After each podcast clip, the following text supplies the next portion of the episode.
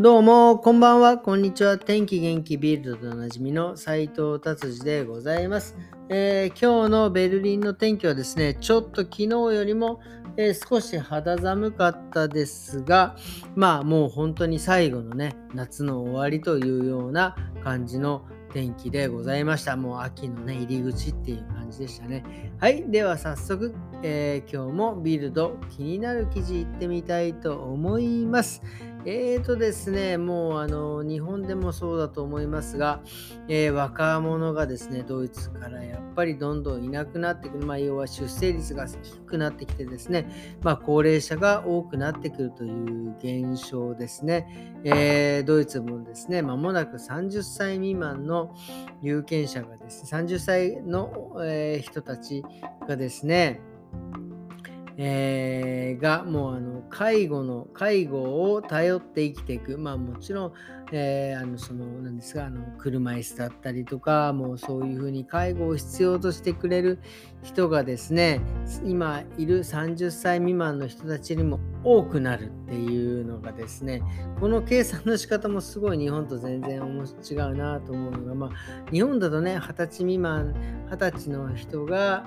えー、に対して老人がこうなるっていう風な感じですけどドイツではねこう何て言うんですか、えー、介護が必要になる人たちっていうような書き方なんでまあちょっとね、えー、違う日本とは違うなと思いますがまあとにかくドイツもやはり、え高齢化社会になっていくということが、えー、今もうもちろんね、えー、ここ何年かは問題になっているということでまあこのこれこういうのをねどういうふうに解決するかっていうのが、えー、すごく、え注目ですがまあとりあえずやっぱり、えそういうふうに介護が必要な人たちのためにねその投資して、えお金をね、えまあ今予算としては1018億ユーロをこうまあ年金保険としてですね、そっちに回すというふうに書いてありますが、まあね、ちょっとこれはですね、えー、楽しみ、楽しみというか、どういうふうになっていくのかっていうのは非常にですね、気になるところでございます。まあ僕もね、もちろんもう、こっちのこうあの介護とか高齢者の方になっていくのですね、それは非常に、えー、注目する記事でございます。えー、そしてですね、次、えー、ビルドですね。これですね、これもずっと、ほんと、ここのとこもうね、ずっと言ってます。もうね、もう耳たこですよね。もうあの、えー、ガスの値段が上がるってやつですよ。でもね、これね、今ドイツでも問題になっているのが、なんか原子力発電所を、えー、動かすべきだという勢力もあるということですね。もう今もドイツはですね、もうそういうのはもうなしにですね、エコーの方に進んで、もう何だったらもう石炭も使わねえみたいな感じで言ってる中でですね、もうちょっともう、原子力を使わねえともう電気の供給どうすんだっていう政党もね言い出して言っているということですね。でもここまでもねあのねあれすもうねもう世界的にそういう風になっているのでこれはですねこれを使わないでいく方法をですね是非ともちょっと頭のいい人たちはね、考えてもらいたいです。本当に石油を使わないでもね、電気も使わないでも走る車。EV でもガソリンでもないなんかもうなんだったら空気だけで走るみたいなね車をねちょっとねなんかえー、もう期待しておりますということですはいじゃあ次の記事行ってみたいと思います次はですねシュペッティの記事でございます。シュペッティっていうのは、これあの、ベルリンだけなんですかね。僕、フランクフルトにいた時はね、シュペッティってあんまり言わなかったんですが、あの、キオスクって言ってたんですけど、あの、まあ、日本のね、コンビニとまで、こう、充実、充実しているわけではないですが、夜中までね、やっている、まあ、小さなね、お店があって、そこで、まあ、タバコだったり、えー、ビールだったり、まあなんかいろいろね、こまごましたものがね、買えるというのがね、えドイツ、ベルリンではシュペッティっていうそういうお店があるんですが、なんかね、そこはね、日曜日もね、オープンしているんですが、最近はですね、なんかその日曜日のオープンも、えー、禁止しなければならないんじゃねえかっていうふうにね、言われていて、ちょっとここはね、もうなんか議論されてるような感じですね。まあだから、ここれはね、もうに、もう最低限のものなんかね、そういうふうに売っていると、確か、あの、あの、しょあの、あのお客さんの立場からすればね、非常に便利なんですよね。こうなんか、なんか、なんかね、例えばこう何かが足りなんですかね、これ。まあ、飲み物だったり、アイスだったり、ビールだったり、まあ、タバコだったりね、こうなんか、あーっていうのをね、買いに行けるところがあるとないとではですね、まあの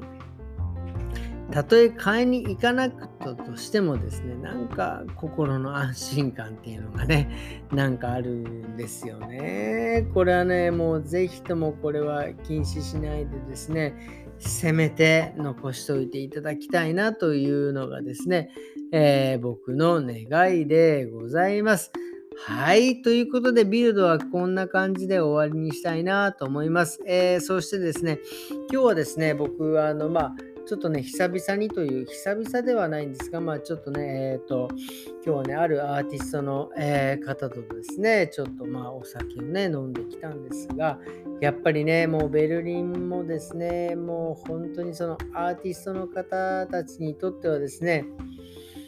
なかなかこう、こう住みにくくなってきたというような、なんか、あそういう現実があるんだなと思いました。まあね、本当に僕が来た、僕がお店を出したのが2008年の12月なんですが、まあその頃はね、ベルリンもまだまだ物価も安くですね、家賃も安く、家も借りれたし、スタジオなんかも安く借りれて、まあなんかね、いろんなこう、アーティストの人が注目をね、して、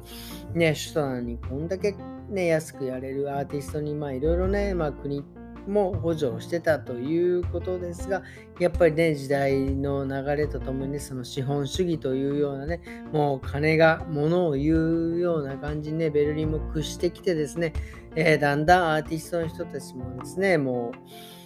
うん、あの、まあ、スタジオを簡単に借りれる状況じゃなくなりですね、住める状況ももちろんなくなってきて、非常にね、大変なね、ことになってきたなっていうような感じですね。まあ、だからもうこうなってくるとですね、まあ、ここにいられないアーティストの方はですね、どんどんもっとライプツィヒとか、ドレスデン、ドレスデンももう高いね、もうちょっとね、あの東の方に行くとかね、そういうふうに、まあね、悲しいけど、まあなってくるのが現実なのかなっていうのがね、もうちょっと思うようなね、今日は、えー、感想を持ちました。まあ、ね、だからって言ってですね、その、えー、安いとこに住めばいいっていう問題でもないんですよね。これ、